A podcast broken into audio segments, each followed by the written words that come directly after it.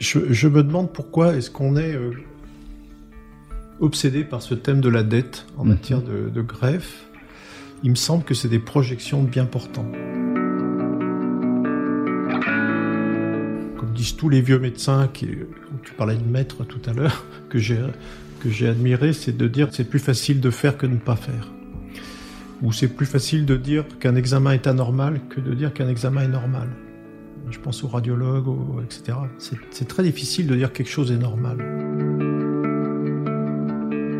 Si par exemple on décide euh, de ne pas intuber un malade qui respire mal, l'asphyxie n'est pas tenable. On est obligé de mettre en place des soins palliatifs à ce moment-là. Ces soins palliatifs, ça va être une sédation. C'est pas de l'euthanasie. Vraiment, c'est pas de l'euthanasie. Et quand euh, je parlais, euh, je fais pas mal de récits avec des greffés, euh, j'essayais, non pas par démagogie, ni par... de leur dire qu'ils avaient fait l'honneur d'accepter. Que c'est grâce à eux que cet organe continue de vivre, et non pas l'inverse. Hmm. Et ça éclaire souvent les visages hein, quand on dit une chose aussi simple, mais d'inverser le paradigme. Euh, ça devient, euh, ça, offre des perspectives différentes en fait aux, malades. Il n'y a pas que pour la greffe. Je pense que euh, tous les malades nous font l'honneur de nous accepter, nous font l'hospitalité. Bonjour, je suis Roland Schwedzoff, fondateur du cabinet Latitude Santé, cabinet de conseil et de formation spécialisé en management et en éthique dans le secteur de la santé. Je suis vraiment très heureux de vous proposer de partager les rencontres du podcast Parole de penseurs. Dans ce podcast, nous croiserons des médecins, soignants, scientifiques, mais aussi des travailleurs sociaux, des philosophes, des psychanalystes qui font la médecine et le soin d'aujourd'hui, qui les ont faites hier ou les feront demain. Bien que d'horizons très différents, tous partagent le même objectif, celui de prendre soin prendre soin des personnes vulnérabilisées par la maladie, le handicap, la précarité, le vieillir ou le mourir, mais aussi de ceux qui soignent au quotidien. Parce que la médecine est un art au carrefour de plusieurs sciences, nous dit Georges Canguilhem, nous discuterons de clinique et de sciences, d'institutions et d'éthique, de psychologie et de philosophie, mais aussi d'histoire de vie, de rencontres, de réussites et d'échecs. Si vous souhaitez comprendre pourquoi ils ont choisi le soin, ce qui les porte aujourd'hui, ce qu'ils espèrent ou redoutent pour demain, alors abonnez-vous dès maintenant et partagez ce podcast autour de vous. Je vous dis à très bientôt. Bonjour Serge. Bonjour.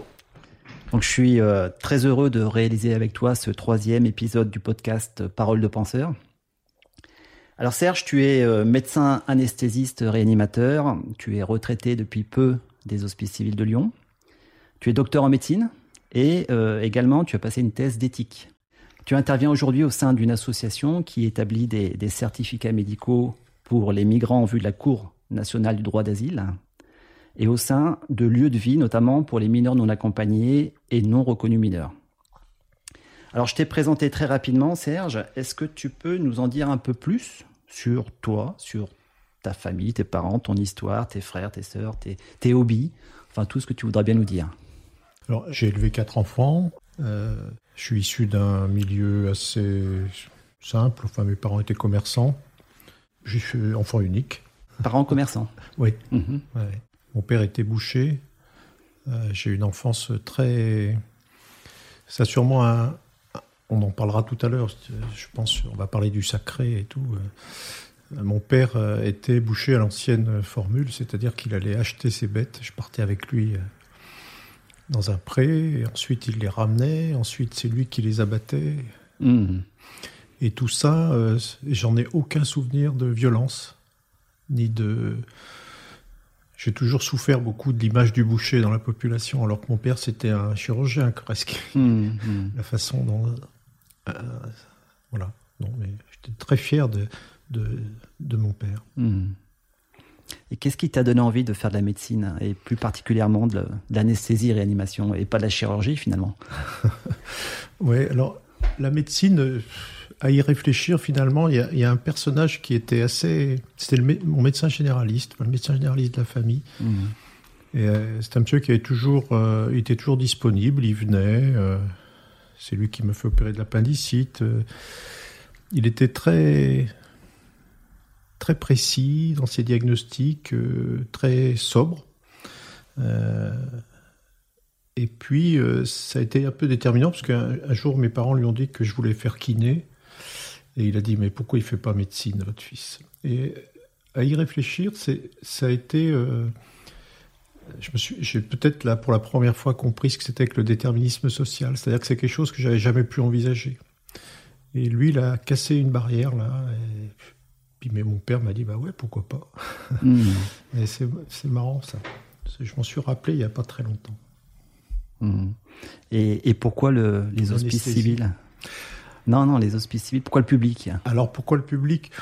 Je pense que pour moi le privé c'était compliqué. C'était il y avait une histoire de ouais d'entrepreneuriat qui m'est complètement étrangère. Mais il n'y a pas de jugement de valeur pour moi parce que je pense que les Bien sûr, euh, je, vois le fond de ta question. Euh, je pense que les excès en termes... Euh, les excès, ils existent dans les deux types d'exercices, que ce soit le public ou le privé. les gens bien, il y en a de partout. Et hmm. puis des gens moches, il y en a de partout aussi. donc les problèmes d'ego même sont presque plus prégnants dans le public que dans le privé. Hmm. En tout cas, ils retentissent beaucoup sur la, sur la vie quotidienne des soignants des soignants plus anonymes, on va dire. Donc, euh, j'ai pas d'état d'âme sur. Euh, j'ai des bons copains de partout. Hmm. Et je trouve qu'il y a des établissements qui rendent les mêmes services que le public. Et alors, tu me disais pourquoi l'anesthésie? Alors, l'anesthésie, en fait, euh, c'est en voyant travailler des anesthésistes réanimateurs dans un établissement qui a disparu maintenant, qui était une clinique mutualiste où il y avait de la réa, de l'anesthésie. Et la double la, double activité était extraordinaire pour un jeune. Et puis, euh, ce mélange de non-conformisme et de rigueur m'a beaucoup plu tout de suite. C'est-à-dire que, et en même temps, beaucoup de rigueur. Quand on endort quelqu'un, c'est un acte. Euh, l'anesthésie est souvent comparée à l'aviation. pour ça, c'est qu'il n'y a rien de laissé au hasard, les, les checklists, toutes ces choses-là. Mmh. La pharmacologie qui est, bien connue, euh, des, des, médecins, etc et puis en même temps un espèce de non-conformisme par rapport aux autres corps euh, de la profession, où c'est plus guindé, plus... Voilà. Bon, puis après, pourquoi est-ce qu'on choisit? Mhm. Il y a des opportunités, des rencontres aussi. Et à propos de rencontres, quels ont été tes maîtres en médecine, si tant est que tu en aies eu? Ouais. Alors, sans être démagogique, je vais dire qu'en vieillissant, j'ai l'impression que mes maîtres, c'est surtout les malades parce que les malades nous apprennent énormément sur euh, la façon de se donner, de s'offrir à soi. Je me rappelle des premiers examens d'externe quand on sait rien faire, on sait même pas taper un réflexe et que les, que les malades s'offrent comme ça, se, mettent euh, à notre disposition. Ça, c'est vraiment, je pense que c'est la, la, plus grande leçon pour un, médecin, c'est cette euh, humilité du malade et cette. Euh. Alors des maîtres, oui, j'en ai eu beaucoup. C'est souvent des sans noms. Hein, j'ai admiré pas mal de chirurgiens parce que je trouve que c'est difficile la chirurgie, mmh. notamment la chirurgie viscérale. C'est un quand on est rentré dans un corps, il faut pouvoir en sortir avec un résultat et quelque chose de cohérent. C'est pas, c'est une grande angoisse de. Tous les anesthésistes sont très indulgents avec les, les coups d'humeur des chirurgiens parce qu'on sait que c'est un moment qui est difficile. Moi, j'ai admiré pas mal de gens. Mmh. Euh, mais j'ai, difficile de dire qu'on a des maîtres. Je crois que c'est plus vrai dans la spécialité, dans les spécialités chirurgicales parce qu'il y a une technique très précise. Euh, nous aussi, on a des actes techniques, mais on les apprend avec euh, on les apprend sur le tas avec des, compagnons et il n'y a pas un maître qui détient une technique plus que, que les autres, c'est un peu différent. C'est plus un compagnonnage. Il y a plus de compagnonnage dans notre... Euh, et nous, le compagnonnage est lié à la, permanence des soins, à les gardes, euh, tout ça fait qu'on rencontre énormément de, de maîtres, entre guillemets, de pères qui nous apprennent le boulot une nuit, euh, après c'est un autre qui nous apprend le boulot une autre nuit, etc. Alors, tu as dit que l'anesthésie, c'était l'alliance du non-conformisme et de la rigueur. Est-ce que tu serais du coup d'accord avec euh, Georges Canguilhem lorsqu'il dit que la médecine est un art au carrefour de plusieurs sciences? Euh, La médecine reste-t-elle un art, comme le dit Canguilhem, ou bien est-elle devenue une science Et tout particulièrement en anesthésie réanimation, là il y a une technique, euh, il y a énormément de techniques. Oui, alors bah, bah, déjà il faut qu'on distingue la technique de la science. Je pense que c'est un petit peu. Alors, je pense que la, médecine se prend pour une activité scientifique depuis le 19e siècle, depuis euh, la médecine expérimentale. Euh, je pense bien sûr à Claude Bernard ou, à Broca, quand on, on s'est mis à localiser euh, les maladies dans une partie du corps. ça a été bien sûr développé par Foucault, c'est le, voir et le, et le, savoir. En fait, je pense que là, là, il y a une ambiguïté une tension en médecine entre le fait d'être rigoureux et on confond la rigueur du raisonnement, euh, raisonnement rationnel avec la science. Or, la science, euh, au sens euh, des sciences dures et expérimentales, c'est vérifier une, une, hypothèse et mmh. c'est pas toujours simple en médecine de vérifier une hypothèse. Donc il y a une tension entre cette prétention scientifique qui est nécessaire, hein, qui a fait faire de gros progrès que tout le monde connaît, et euh, cet art qui est euh, de faire au cas par cas et de laisser une part à l'invention, à l'imagination. Et euh, donc, je crois que c'est au cœur de la médecine. On aimerait bien effacer la deuxième partie, je crois, c'est-à-dire la partie artistique, entre guillemets, de créativité, alors qu'elle est, en tout cas dans mon métier, qui paraît en effet, comme tu le disais, très technique et en apparence scientifique, qui est peut-être la, médecine la plus humaine qu'on puisse imaginer, parce qu'on est en rapport avec la mort pour euh, tous les malades potentiellement, puisqu'un malade qui vient en réanimation a une fonction vitale qui est en détresse. Hmm. Et euh, un malade sur quatre ou un malade sur cinq décède dans les services. Donc, euh, s'il y a une spécialité qui a un rapport avec l'humain, avec euh, ce qu'il caractérise, c'est-à-dire sa finitude, c'est bien la nôtre. Donc euh, il y, a un habillage technologique, c'est sûr qu'il y a beaucoup de machines, mais l'humain est, autrement plus important qu'un opérateur qui rentre dans un bloc et qui euh, voit son malade rentrer et sortir et qui peut l'oublier, enfin qui peut du moins passer à un autre. Hmm. C'est très très différent dans un service de réa. Hmm. Alors tu dis qu'il y a beaucoup de machines en, réanimation. Est-ce que tu penses euh, à l'ère de, l'intelligence artificielle et des big data que euh, cette intelligence, ces machines vont transformer la relation de soins entre le médecin, et, le médecin et son patient, voire même mettre fin à la décision médicale pour quelque part un, abandon de cette décision et de la responsabilité aux machines? Et, finalement, est-ce toujours décidé que de, s'en remettre aux machines, aux algorithmes? Alors, nos machines à nous, c'est pour pallier une défaillance. Hein, c'est euh, si on met hmm. une, dialyse en route, c'est que le rein fonctionne pas. Si on met un support hémodynamique, euh, enfin circulatoire, c'est parce que il y a un effondrement des, des ressources euh, circulatoires. les machines dont tu parles, c'est un peu différent. Faire un scanner à distance ou c'est sûr que ça supprime la relation de soins. Est-ce que ça supprimera la responsabilité? Je pense pas, parce que ça m'étonnerait qu'on impute une erreur à la machine, et bien à celui qui a développé le programme euh, intelligence artificielle.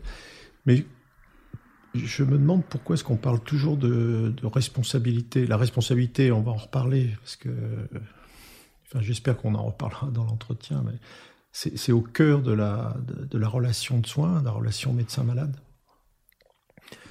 Mais les problèmes de judiciarisation, d'une part, sont pas si nombreux qu'on veut bien l'agiter, et d'autre part, sont toujours liés à un défaut de communication, hmm. pratiquement, enfin, dans mon expérience.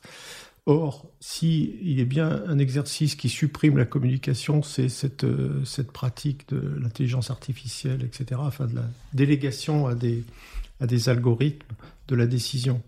Donc il y aura de plus en plus de, problèmes judiciaires si on supprime la communication. Mmh.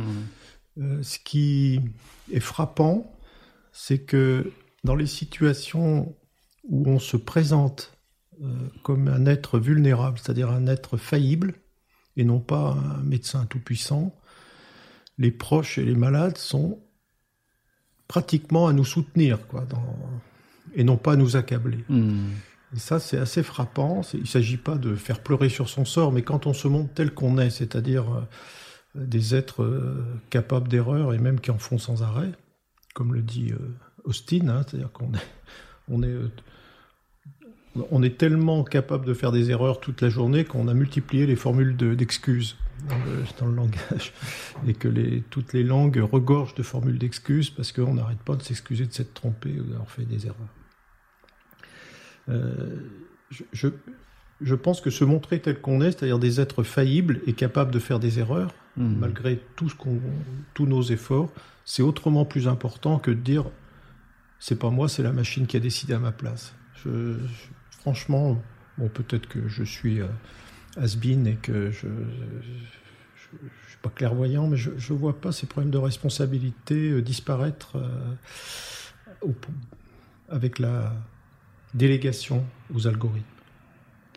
Mais est-ce que les machines peuvent décider à notre place? Alors, si, c'est une médecine qui ne s'intéresse pas au sujet, enfin qui ne prend pas en compte le sujet dans sa globalité, possiblement. Euh, une tumeur, ça se biopsie. Euh, une, liaison, une lésion euh, dermatologique, ça se photographie. les algorithmes les reconnaissent très très bien. Hein. J'aimerais bien faudrait poser la question à des dermatos, par exemple, pour voir ce qu'ils en pensent. Mais la dermatologie, c'est autre chose. Hein. Ce C'est pas que l'identification de lésions, hein. c'est hmm. d'autres champs de, de traitement d'investigation. Mais euh, je, je, pense que quand l'être est pris dans sa singularité, il est impossible de décider avec une machine. Hmm. Parce qu'on doit tenir compte de tellement de facteurs, tellement de paramètres, que, y compris euh, sa biographie, euh, euh, sa vie personnelle, etc. Donc, c'est de l'aide à la décision. Oui, c'est de l'aide à la décision, bien sûr. Hmm. C'est la même chose que la norme. La norme, elle nous aide, mais elle ne doit pas être contraignante. Ça me fait penser à Derrida qui disait que décider, c'est faire l'épreuve de l'indécidable, de l'improgrammable, de l'incalculable. Tout à fait. C'est ça? Oui, exactement. Hmm. Ok. Pour euh, revenir à la question de la réanimation, que tu connais bien, que tu as pratiqué pendant des années, comment continuer à prendre soin et garder digne un corps en état de mort cérébrale et en attente de don d'organes pour transplantation?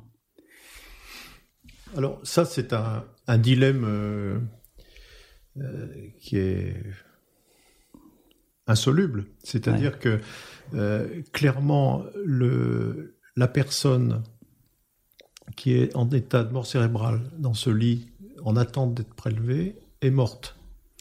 Donc, sur le plan euh, de la loi, le certificat de décès est signé.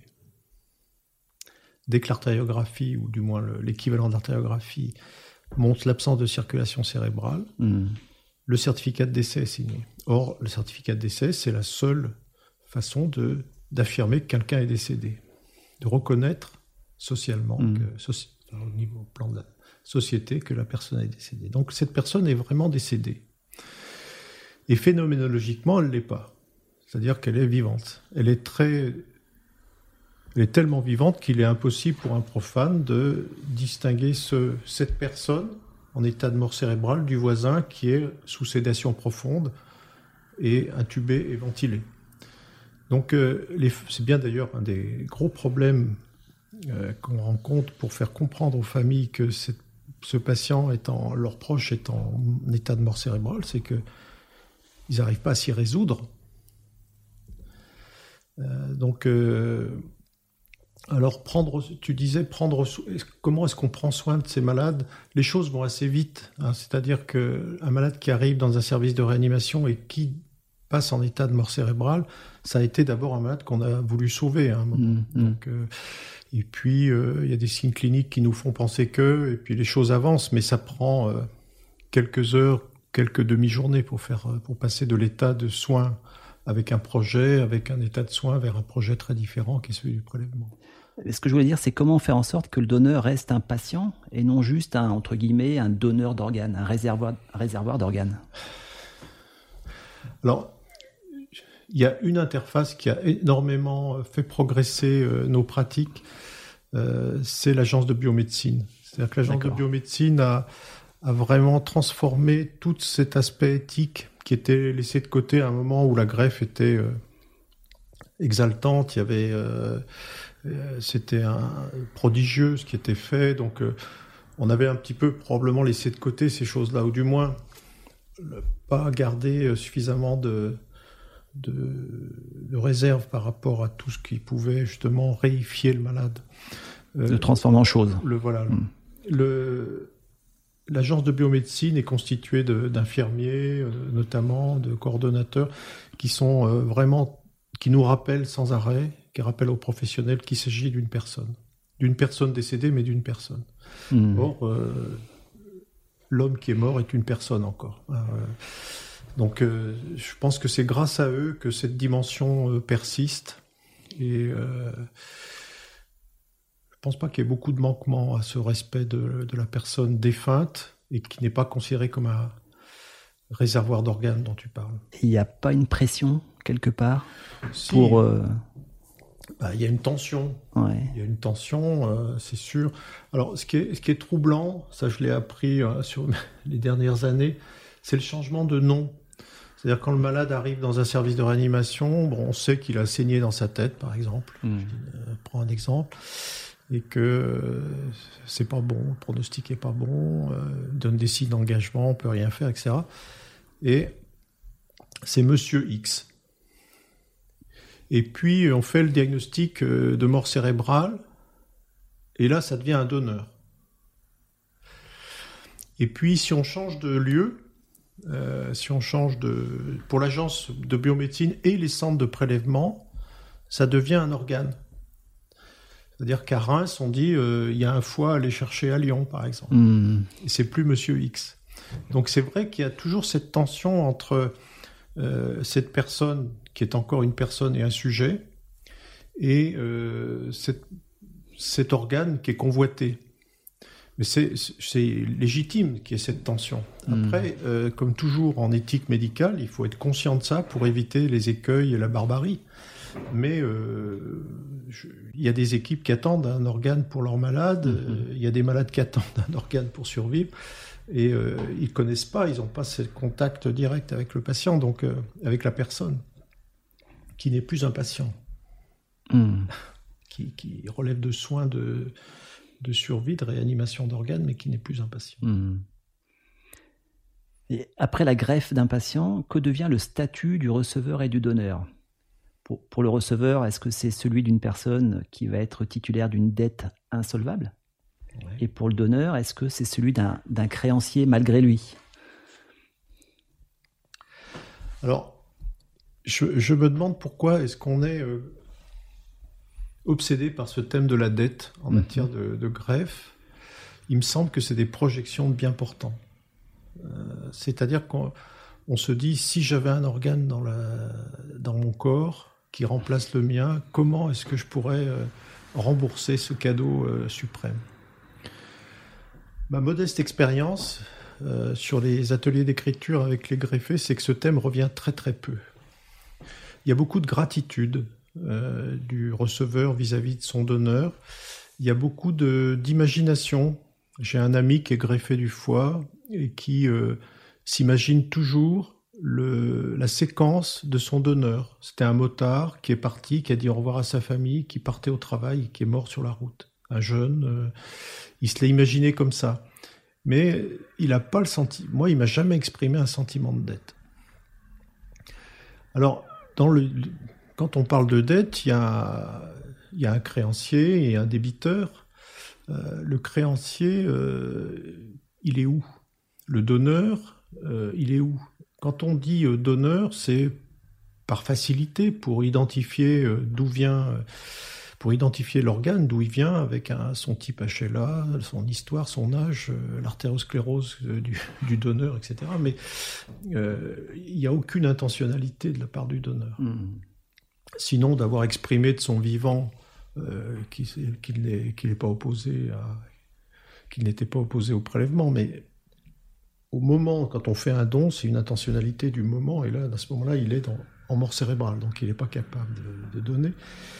Le receveur, si on se réfère à la trilogie du don, recevoir et rendre, de Marcel Mauss. Ouais, mhm. le, receveur, il accepte certes le don, mais est-ce qu'il a la possibilité de refuser? Euh, La plupart des, enfin, que ce soit la greffe de foie, la greffe de cœur, la greffe de poumon, il n'y a pas beaucoup de suppléance à long terme. Euh, pour le rein, il y a la dialyse, mais euh, est-ce qu'il a la possibilité de refuser? Sinon, de refuser les soins et de préférer mourir que d'avoir euh, une greffe. Mais euh, la pression des spécialistes autour de lui, de sa famille, euh, la, pression de la société qui, mmh. Qui nous dit finalement, vous allez quand même pas refuser un don pareil, l'oblige quelque part. Donc, dans la, le donneur n'existe pas, le receveur n'est pas vraiment celui qui accepte, comme quand on accepte un cadeau euh, donc euh, la, notion de dette euh, déjà est, inopérante à, mon sens. Et en tout cas d'expérience, je ne l'ai pas ressenti à, ce point-là, et je crois que c'est hmm. plus une projection de l'entourage et des non greffés que d'une sensation des greffés. Hmm. Je parle du don cadavérique, hein, je ne parle pas du don entre, entre, vivants. Ce qui voudrait dire que le schéma de Marcel Mauss, don contre don, est-ce qu'il peut, euh, il s'applique pas forcément en fait au don d'organes? Je crois qu'il s'applique pas du tout. D'accord. Alors, euh, je, sais que c'est un peu choquant d'entendre ça parce que euh, on est tellement habitué à cette, cette trilogie que on a envie de l'appliquer au don d'organes. Marcel Mauss a écrit dans Lycée sur le don un merveilleux ouvrage qui continue de, d'avoir des, effets sur la, réflexion, à tel point que le, le Le, mouvement anti-utilitariste en sciences sociales, a repris euh, de hmm. façon éponyme son nom, et continue de, débattre et de trouver des prolongements dans notre société sur ce, cette prestation totale qu'est le don et, le contre-don, et qui régule euh, un certain type de société et qu'on peut transposer euh, aux sociétés occidentales modernes. Donc cet ouvrage, il est extraordinaire, mais euh, comme on l'a dit, euh, ça s'applique pas à la greffe parce que le donneur n'a pas d'intentionnalité, le receveur ne peut pas rendre. comment est-ce qu'on peut rendre cet organe, cette, offrande entre guillemets, c'est impossible. Et puis, je dirais que cette notion de dette, pourquoi est-ce qu'on veut à tout prix l'appliquer au receveur étant donné que nous, nous sommes tous en dette de vie? C'est-à-dire? On doit la vie à quelqu'un. Hmm. Et pour autant, est-ce que euh, on est effleuré par l'idée de rendre la vie à nos parents? On est bien dans l'impossibilité de le faire. La seule chose qu'on peut faire, c'est continuer à faire vivre ce qu'ils nous ont transmis, enfin ce qu'ils nous ont euh, impulsé. Soit en ayant nous-mêmes des enfants, soit en agissant pour les autres, soit euh, en vivant tout simplement. Et c'est bien ce que font les, receveurs. Les receveurs ont un sens de la responsabilité vis-à-vis de leur greffon qui est, immense. Mmh. Et s'ils l'ont pas, ils l'acquièrent euh, au fur et à mesure de, leur vie de greffé. Et euh, c'est ce sens de la responsabilité qu'ont tous les adultes vivants, pour la plupart, qui, à mon avis, n'est pas l'équivalent d'une dette, mais je dirais d'un sens de la responsabilité de ce qu'on a reçu c'est très paradigmatique la greffe. Hein. C'est-à-dire que on reçoit quelque chose sans intentionnalité, vraiment. La vie, c'est pas des choses qu'on décide à un moment donné. On va impulser la vie à quelqu'un. C'est pas vraiment comme ça que ça se passe. Mmh. Et euh, celui qui reçoit n'est pas en dette parce que euh, il ressent pas vraiment ce, ce, sentiment et il peut pas restituer. Alors il y a quand même une nuance. Ça, j'ai lu quelques essais euh, psychanalytiques sur euh, le remboursement de la dette des femmes vis-à-vis de leur mère à l'issue de leur, la première naissance. il y a, plusieurs psychanalystes qui ont écrit des choses assez merveilleuses là-dessus. Bon, moi, je suis pas psychanalyste, donc je ne permettrai pas de développer, mais c'est assez intéressant. Mais c'est peut-être pas de la dette on va dire, de la résolution de problèmes avec leur mère, en quelque sorte, à l'issue de la première naissance, comme s'il y avait une, rivalité larvée entre celle qui avait mis un enfant au monde et celle qui pouvait le faire et qui l'avait pas encore fait. Euh, je simplifie. Hein. Je pense que s'il y a des psychanalystes qui nous écoutent, euh, ils vont hurler. Mais euh, non, je pense à un livre de Dufourmentel, Anne Dufourmentel, qui est... Qui Éloge du risque? Non. Notamment C'est pas celui-là. c'est... Non. Je, je, peux le retrouver comme ça, mais. Hmm. Non, non, non, c'est, non, non, c'est le, les femmes et le sacré ou un truc comme ça. D'accord, ok. Hmm.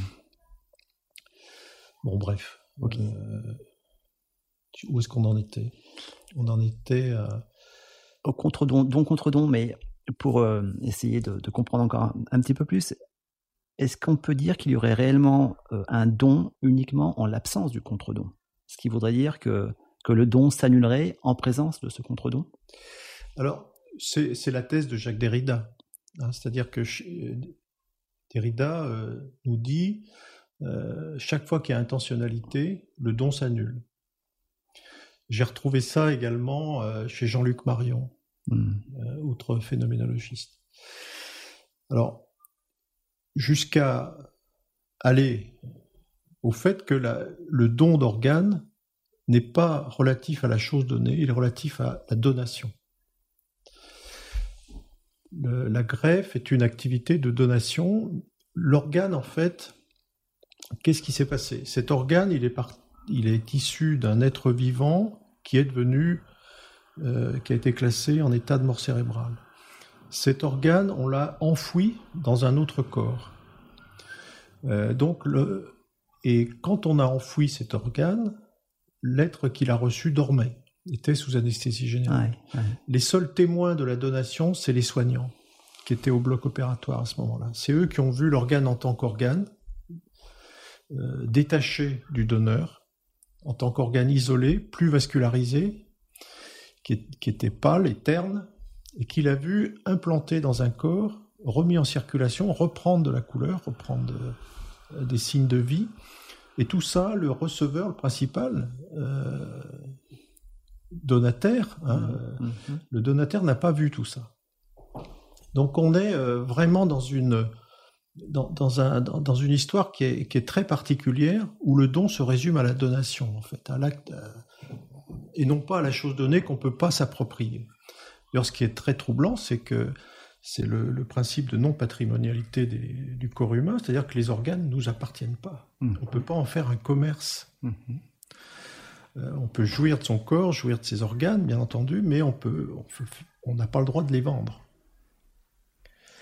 Donc en fait, qu'est-ce qui s'est passé? On a pris quelque chose qui nous appartenait pas, puisque l'organe du donneur lui appartenait pas non plus, et on l'a transposé à un autre qui peut pas se l'approprier non plus. Donc on n'est pas dans le don contre don. Quand je fais un cadeau à quelqu'un, la chose donnée est appropriable. Si on vous donne un stylo, c'est votre stylo.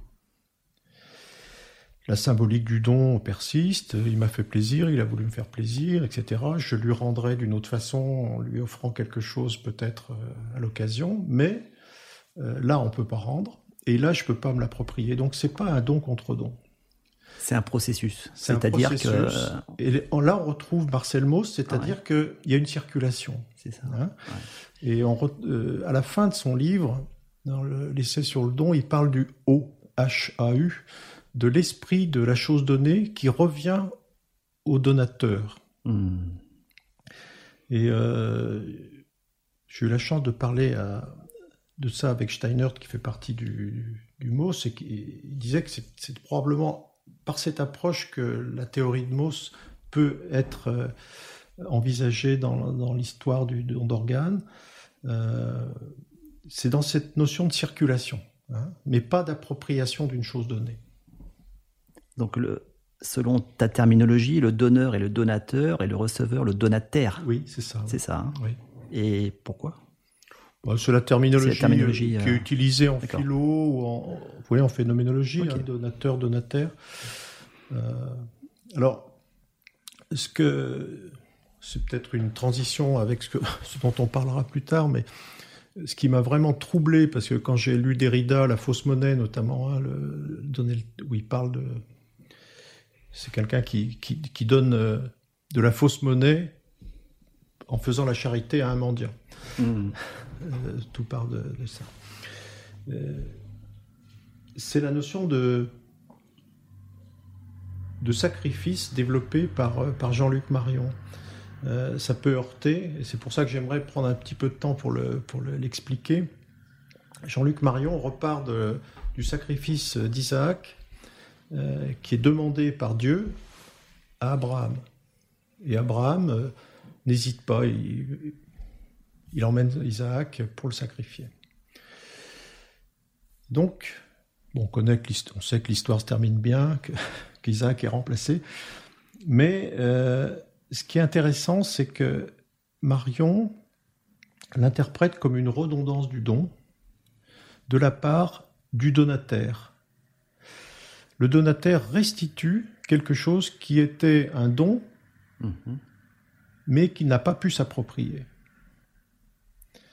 Donc le sacrifice, c'est la, c'est la redondance du don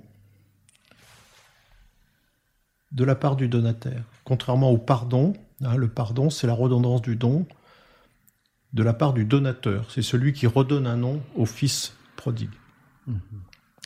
Mais ça s'applique tout à fait à notre, à notre sujet, puisque euh, qu'est-ce que c'est que ça voudrait dire que le don d'organes est une forme de sacrifice, au sens où il y a une redondance du don, celui qui a été donneur ou donateur a donné quelque chose qui lui appartenait pas.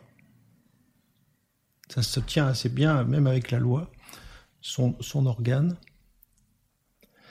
Et donc, la redondance du don de la part du donateur, c'est euh, celui qui restitue quelque mmh. chose qu'on lui a donné, mais qui lui appartient, lui appartient pas. Mmh. Voilà. Donc, euh, bon, ça peut paraître construit comme ça, mais moi, ça m'a aidé à y voir clair un petit peu dans ce processus de de prélèvement qui reste euh, et, de greffe qui reste très transgressif en fait hein, quand même parce que hmm. prendre un organe d'un euh, sur un cadavre sur un hmm. d'un cadavre et l'implanter sur un vivant euh, c'est totalement interdit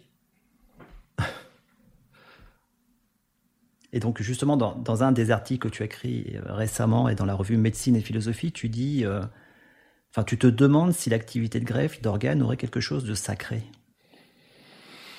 et, finalement, avec l'épidémie de, coronavirus, est-ce qu'on ne voit pas justement la tension entre le, soigner et le sauver?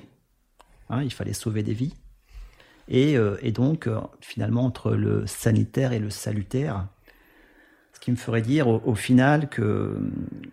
Est-ce qu'on pourrait dire au final que la médecine serait une forme sécularisée de la religion? Une forme laïcisée de la religion? Si, le, terme de religion, c'est le, c'est relier les hommes entre eux, mhm. peut-être. Ça va un peu au-delà même. Ça va un peu au-delà, oui. Alors pour revenir au sacré, euh, je pense qu'en effet, la, médecine a, a, des liens avec le sacré. Euh, d'une part, l'hôpital, ou le lieu de soins, c'est un, c'est une enceinte on n'y rentre pas n'importe comment. quand on y rentre, d'ailleurs, on vous met un bracelet maintenant. Donc vous êtes un être, une personne différente quand vous êtes à l'extérieur et quand vous êtes à l'intérieur. On l'a vu avec le Covid, la limitation des visites hmm. a bien montré que les lieux de soins étaient des enceintes, euh, des enceintes euh, un petit peu coupées de la société, même beaucoup d'ailleurs je, je, ferai une petite digression sur, le, sur Giorgio Agamben, qui est un philosophe italien qui a développé le, qui a fait plusieurs livres sur l'homo sacer. L'homo sacer, c'est l'homme sacré qui hmm. euh, échappe à la loi des hommes et qui, euh, et qui est sous la bonne volonté du souverain. Et euh, il, va jusqu'à dire que le, le donneur d'organes est un homo sacer. C'est-à-dire que pendant cette période où il est euh, décrété euh, mort et qu'on va pouvoir faire sur lui quelque chose qui est interdit, qu'il échappe à la loi des hommes, c'est bien euh, le fait du souverain qui a la médecine. Hmm. Alors après, il revient sur cette interprétation, sur cette sur ce parallélisme avec beaucoup de prudence et c'est très intéressant. Mais on, ne peut pas échapper à cette, analogie. Et euh, l'homo sacer, celui qui est mis au banc, celui qui est à la marge de la société, c'est la médecine qui, qui, a, fait, qu'il a fabriqué cet homo sacer, qu'il a décrété comme homo sacer. Et le malade, il n'y a pas que le greffé, est quand même une personne qui est sous l'emprise du pouvoir médical, ou du moins de la, des choix médicaux. Et c'est pas uniquement le problème de la greffe, c'est le problème de la cancérologie, par exemple. Les malades, quand ils sont dans des protocoles, quand est-ce qu'ils sont encore euh, libres de leur choix? On peut étendre ce type. Malgré le consentement. Malgré le consentement. Mmh. Qu'on connaît bien. Qu'on connaît bien. Et on sait que l'éclairage est des fois un peu faible. euh, voilà. Donc, deuxième raison, donc, euh, cette mise au banc par le pouvoir médical, par la diffusion du souverain médical, entre guillemets, euh, fait que c'est un deuxième aspect euh, qui peut nous faire penser au sacré. Le troisième aspect, c'est la transgression, comme on l'a dit, hein, c'est-à-dire que bah, tout acte qui sur un corps humain est transgressif. Hein, il c'était interdit jusqu'à peu. Il a fallu dépénaliser l'acte chirurgical, les actes médicaux, mmh. pour autoriser des hommes à intervenir sur les corps. Euh, même l'autopsie, c'est que quelque chose de, très marqué historiquement. On n'a pas eu le droit de faire des autopsies, on les a fait en cachette pendant des siècles. Donc ça, c'est ces trois arguments. Euh, il, y en a, sûrement beaucoup d'autres euh, qui nous font... Ce qui est toujours choquant, c'est de dire qu'on fait un acte transgressif. Mais un acte transgressif, il est s'il est transgressif, c'est qu'il y a du sacré. On transgresse pas n'importe quoi. Et le sacré n'existe que parce qu'il y a de la transgression. En matière de greffe, c'est une transgression, mais c'est une transgression qui a nécessité des, heures et des jours de, de discussion et de négociation pour admettre le statut de mort cérébrale, ça s'appelait coma dépassé à l'époque. Mhm. Euh, c'est une convention entre les hommes en fait. C'est pas une barbarie. Hein. C'est on est passé d'un état euh, de, consensus à un autre consensus autour de ça parce que en effet ça arrangeait tout le monde probablement de, pouvoir prendre des organes, mais on l'a pas fait n'importe comment. C'est pas barbare. Donc la transgression, elle est nécessaire pour la, pour que le sacré ait du sens. Et le sacré et le rituel qui est attaché est là pour atténuer la violence euh, euh, des situations, et notamment la violence de la mort, la violence... Euh, c'est quelque chose qu'on a tendance à oublier actuellement, c'est que le sacré, c'est pas lié au sacrifice au sens où. D'ailleurs, les religions ont toutes abandonné les sacrifices humains pour les remplacer par des sacrifices animaux, puis ensuite par des sacrifices des rituels qui remplaçaient le sacrifice. Le, sacré est là pour atténuer la violence, en fait. Et on a tendance à, vouloir chasser le sacré pour, en croyant qu'on va chasser la violence. Or, la violence, elle est toujours là. La violence de la mort, la violence euh, est toujours là. Donc, euh, c'est c'est un contresens, à mon avis, qu'on est en train de faire, de vouloir euh, refuser le sacré en disant c'est du religieux, donc comme on n'est plus dans une, on est dans une société sécularisée, il n'y a plus de place pour le religieux. Hmm. Bien sûr qu'il y a moins de place pour le religieux, mais il y a toujours de la place pour le sacré. On hmm. sacralise d'autres choses maintenant. On remet du symbole. On remet du symbole, oui. Hmm. Le symbole qui donne à penser, comme dirait Ricoeur. Oui, ouais, c'est ça. D'accord. Mais l'homo sacer, euh, l'homme sacré. Euh, autrefois, le but de la vie, c'était l'éternité. Aujourd'hui, le but de la vie, c'est plus l'éternité, c'est la longévité. Est-ce que tu ne crois pas que le biologique l'a emporté sur euh, le spirituel? Tout à fait. On parlait des EHPAD, on parlait du Covid. Le but, c'était de maintenir les personnes âgées vivantes le plus longtemps possible. Mm. Et donc de refuser le spirituel, qu'il soit religieux ou pas. Tout à fait. Oui, alors il ne s'agit pas de se résigner, euh, d'être euh, résigné face à la mort, de, enfin, du moins face à la maladie, face à la... Euh, la médecine doit être là pour soulager les gens et, d'essayer de, passer un cap quand le, processus est traitable. Mmh. Et c'est vrai que cette obsession de la longévité est assez frappante et que beaucoup de familles s'indignent de voir quelqu'un décédé à 85 ans. Alors que bon, si les choses se sont bien passées jusqu'à 85 ans, c'est plutôt inespéré. et oui, la longévité a pris le pas sur l'intensité, je dirais. Pas la qualité, mais l'intensité de la vie. Et on l'a bien vu avec l'épidémie dont on est encore euh, en plein dedans. Hein. Est-ce qu'on ne veut pas échapper à, notre finitude?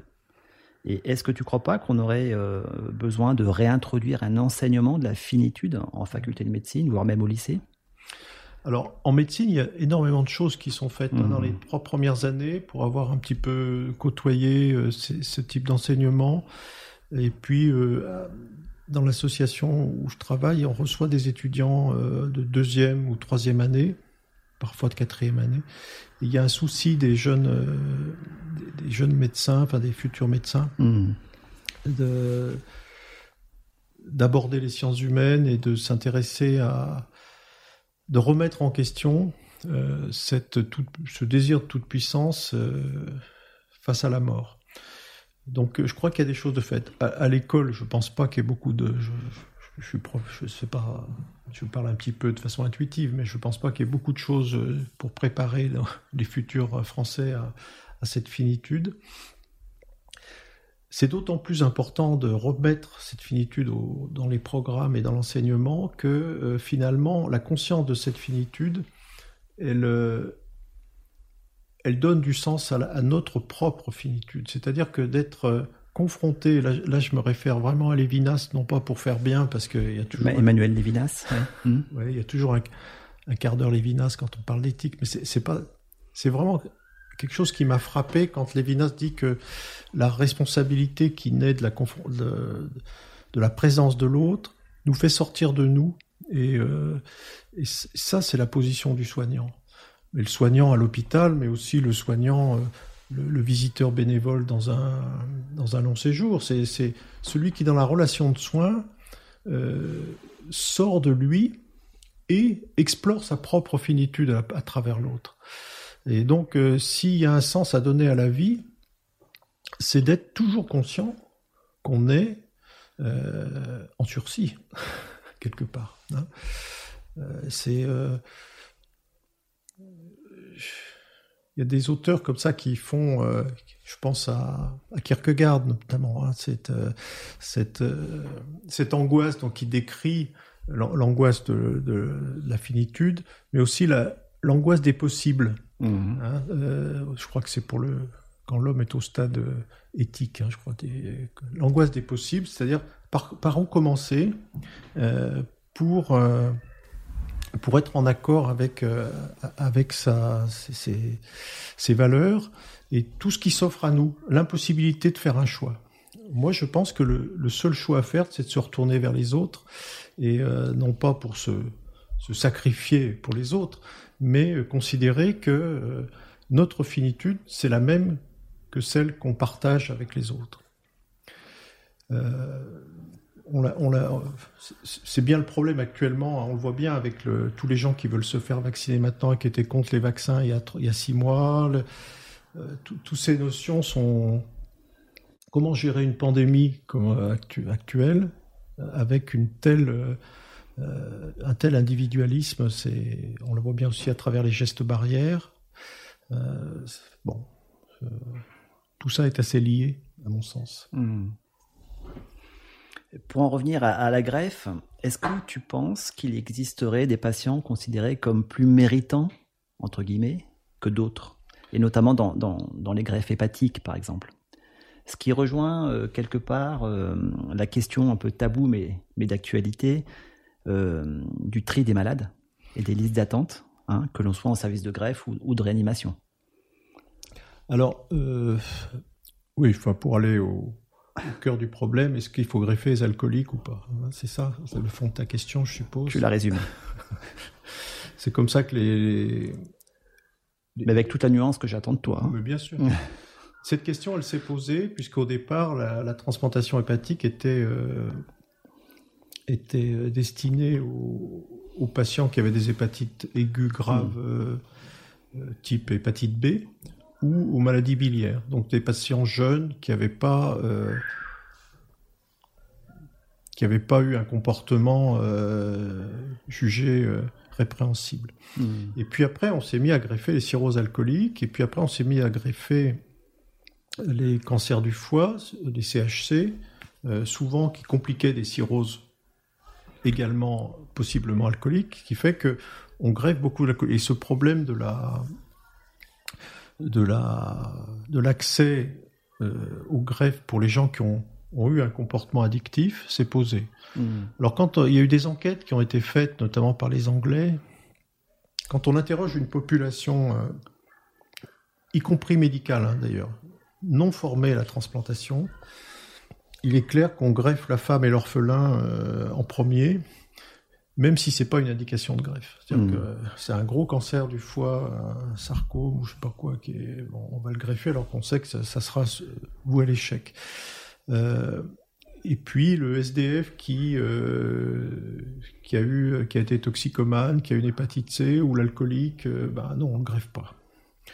Or, on sait que la, le succès en termes utilitaristes, le succès de la greffe en cas de cirrhose alcoolique est, est de très bonne très bonne, euh, une fréquence très élevée. Donc, euh, donc utilitariste, le, bien-être pour le plus grand nombre. Hein voilà. Mhm. Donc euh, ça ne tient pas sur le plan utilitariste. Ce qu'on sait maintenant, c'est que quand on forme les gens, à, par exemple, si on fait le même questionnaire pour une, une à des familles dont l'un, dont un membre est porteur d'une maladie biliaire chronique, par exemple, qui va peut-être être greffé, mais les, réponses sont beaucoup plus nuancées. Et plus les gens sont formés, plus ces choix euh, primaires de dire bah, il a fauté donc il mérite pas, hein, en gros c'est un peu ça, disparaissent. Euh, donc il n'y a pas de a pas de restriction. vraiment la, pratique de la greffe ne tient pas en compte ne tient pas compte des, des antécédents addictifs des patients il y a une possibilité de greffe, il y a une faisabilité de greffe, il y a une faisabilité en termes euh, psychologiques aussi, hein, parce qu'il faut que le patient euh, puisse être abstinent ensuite. Mmh, euh, mmh. Il n'y a pas ce genre de... Alors, pour ce qui est du tri, pour ce qui est du tri dans la transplantation, ça revient à parler de l'attribution, des critères d'attribution. En 2007, ils ont changé on est passé d'un modèle aristotélicien où le, foie était, enfin le greffon était attribué à un centre et le centre l'attribuait euh, aux malades qu'il jugeait prioritaires à un critère basé sur un score, hmm. non plus aristotélicien mais plutôt de type déontologique avec euh, une loi et cette loi était matérialisée par un score. Ça n'a pas tout résolu, mais ça a amené beaucoup d'équité en termes de répartition des greffons entre les centres en France. Puisqu'avant, il y avait une iniquité entre, les différents centres de transplantation. Ceci dit, le score euh, n'a pas résolu tous les problèmes. Et on rentre toujours dans des débats, dans, les staffs notamment de, transplantation, dans des débats sans fin entre euh, privilégier un malade qui a un score élevé, qui risque d'être greffé euh, rapidement, mais qui a 70 ans, ou un malade qui a des scores qui oscillent en fonction de ses complications et qui a 40 ans. on, revient au cas par cas. Hmm. Euh, donc la notion de, tri me gêne un peu parce que euh, trier des malades pour le Covid parce qu'ils ont dépassé un âge, parce que euh, leur, la quantité d'oxygène dont, dont, ils ont besoin est atteint un certain seuil ou parce qu'ils ont une défaillance d'organes euh, associés, etc. Euh, on l'a vu, hein, parce qu'on a commencé à faire des scores hein, euh, dans les hôpitaux, des scores. un, on appelle le réanimateur, enfin on mute en réanimation. Deux, on discute avec le réanimateur. Mmh. Trois, on fait des soins dans le service sans muter en réanimation. Et quatre, on fait des soins palliatifs. Et il y a des malades qui étaient triés un petit peu comme ça, et pas toujours par les médecins les plus expérimentés, parce que les premiers médecins sont souvent des jeunes médecins. Hein. donc, euh, on a bien vu les limites du tri. Hein. Le tri, euh, euh, ça a une importance considérable en période de guerre. Et on peut se demander si le terme de guerre est approprié quand on parle de, de pandémie. De pandémie. Mm-hmm. Euh, mais euh, en période d'extrême urgence et de tri de malades, on comprend bien, quand les militaires en parlent, c'est très concret et très opérationnel. En revanche, euh, le tri de malades pour l'admission en réanimation ou un certain type de, de soins, je pense qu'on reste quand même très souvent dans le cas par cas et dans la réévaluation. Donc on parlerait plus d'indication. Oui. C'est ça? C'est ça. Plutôt que de tri. Oui. Ce terme est malheureux de toute façon parce qu'il hmm. renvoie, euh, il, renvoie à la population l'image de médecins qui veulent pas avoir à décider et qui font du tri avec, comme tu le disais tout à l'heure, des algorithmes ou des scores. Je hmm. pense que c'est pas adapté, euh, c'est pas la réalité. C'est pas la réalité. Hmm. Même, même si euh, on peut le comprendre, devant un afflux de malades, il y a des fois des périodes de découragement qui font que on va peut-être renoncer à faire des soins. Euh, ceci dit, la loi nous, autorise à ne pas entreprendre. Elle nous l'invite même quand les soins sont jugés déraisonnables ou inadaptés. Enfin, euh, tous les soins qui relèvent de l'obstination déraisonnable ne doivent pas être entrepris. Donc, euh, on va en reparler de l'obstination déraisonnable. Hmm. tu as dit que tu as mis en place des ateliers d'écriture notamment pour les greffés. Oui. Qu'est-ce que qu'as-tu cherché dans cette mise en récit, euh, en récit de vie et, le, cas, le cas échéant, qu'est-ce que tu as trouvé? Alors, ce que j'ai cherché, c'est venu d'un chirurgien, un chirurgien transplanteur, euh, qui des fois se désolait de d'être euh, en face de malades qu'il suivait déjà depuis plusieurs mois, qui allaient mmh. bien, tous les indicateurs entre guillemets étaient ouverts, et ces malades n'avaient pas la possibilité d'être autre chose que des malades. C'est-à-dire? C'est-à-dire, par exemple, leur première requête, c'était d'avoir une carte d'invalide à mettre dans leur voiture, par exemple, pour. Euh, alors c'était des bons malades. Hmm. Et euh, ou ne pas reprendre une activité. Hmm. Je parle pas du travail, hein, mais euh, une activité qui les rapprochait de. Ils restaient malades. Ils restaient malades et sans qu'objectivement ils aient des raisons de, de l'être. D'accord. Euh, donc, euh, il y, a plusieurs idées qui ont sous-tendu euh, ce recueil de récits ou, ou, ces ateliers d'écriture. La première, c'est de, dire que quand on remet du sens par l'écriture à, à, une période de sa vie qui n'en a pas, qui en a pas beaucoup, parce que le parcours d'un greffé, c'est quand même rarement comme on l'avait prévu. Hein, L'attente est imprévisible, les complications père et post-opératoires sont souvent imprévisibles, les rejets sont imprévisibles, les infections sont imprévisibles. Mhm. il y a tout un tas de choses qui font que une greffe peut, se passer de façon idéale en 15 jours, 3 semaines, et une autre rester 6 mois à l'hôpital. Donc, euh, sans compter la phase pré, euh, préopératoire, d'attente, d'inscription et d'attente. Donc, redonner du sens à ça, euh, ça me paraît être euh, important. Il y a un penseur qui m'a beaucoup aidé, qui m'a été, c'est un copain philosophe qui me l'a fait connaître, c'est Gilbert Simondon, c'est que il dit que on ne peut entreprendre une nouvelle action que si on a donné du sens à la précédente. Et que le, sens donné par euh, l'écriture ou la reformulation ou le récit, même s'il est erroné, et c'est là où il faut euh, oublier un petit peu l'hyper-rationalité euh, liée à notre formation, puis au modèle occidental. Même s'il est erroné, le sens qu'a donné le malade va lui permettre de d'entreprendre une autre action. Le deuxième argument, c'est que le récit est une action, puisqu'il met en place des acteurs euh, au sein d'une énigme, d'un déroulement, avec une, une fin, une conclusion et que ça, ça, c'est Paul Ricoeur, en fait. C'est-à-dire, euh, euh, tout ce qu'on met en action par le récit, c'est déjà une action. une mimésis, la triple mimésis. Tout à fait. Mhm. Euh, voilà, donc au départ, c'est ça qui m'a animé. Qu'est-ce que j'ai trouvé? Alors, j'ai trouvé un groupe enthousiaste, il y avait une dizaine de greffés. D'accord. Très mhm. différents deux qui étaient récalcitrants, qui venaient pour voir euh, ce que c'était que ces enfantillages. Eux, ils attendaient quelque chose de dur, ils attendaient de la psychologie. de la prise en charge psychiatrique. Parce qu'ils étaient persuadés que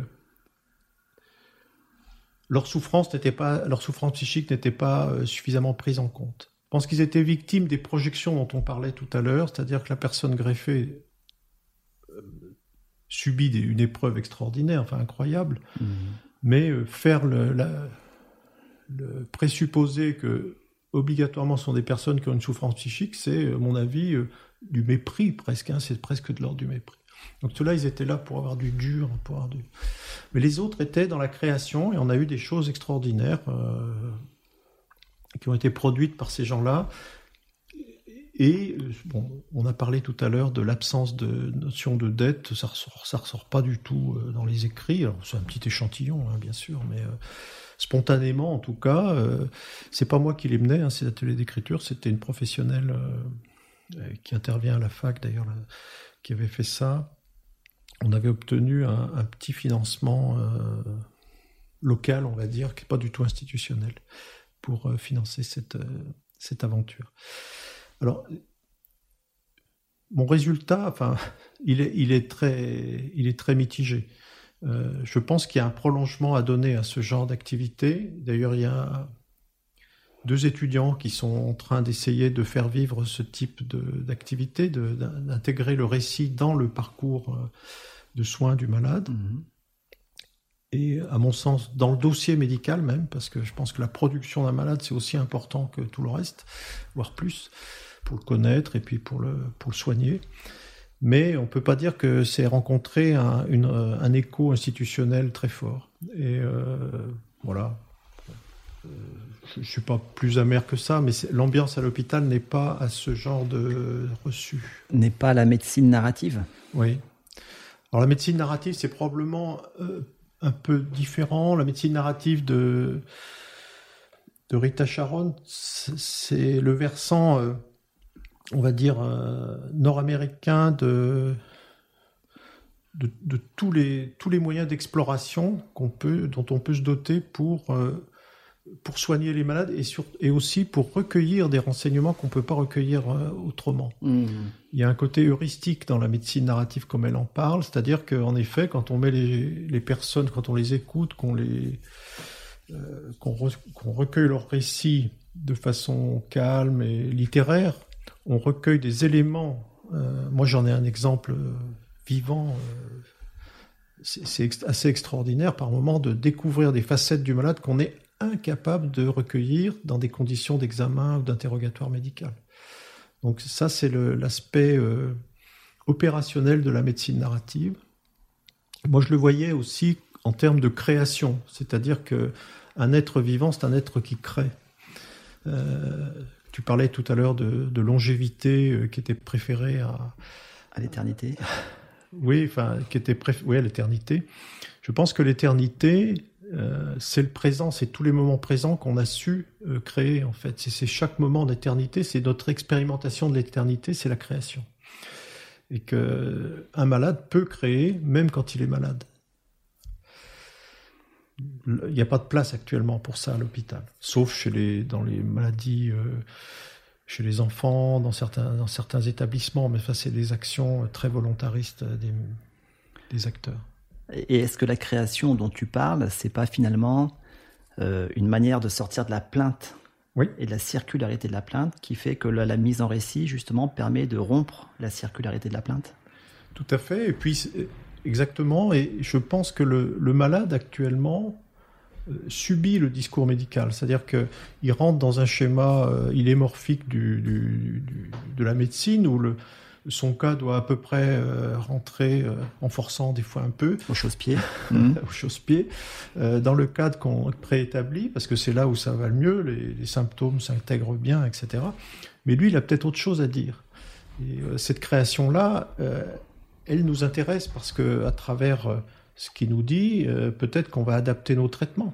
Hein, on va peut-être pas être jusque boutiste comme nous le dit la, la case qu'on a tirée. Hein. Hmm. Euh, c'est en, ce terme-là que c'est une véritable création. Mais je dirais, pour être un peu, pour sensibiliser les médecins, c'est dire que c'est une co-création. C'est-à-dire que c'est quelque chose qu'on va créer avec le malade. le malade va nous prendre par la main, puis nous, on va peut-être le reprendre par la main pour lui dire non, là, c'est peut-être pas comme ça. Qui... C'est une co-création, je pense. D'ailleurs, la mimésis de Ricoeur, c'est la création. Oui, oui, oui. Ok.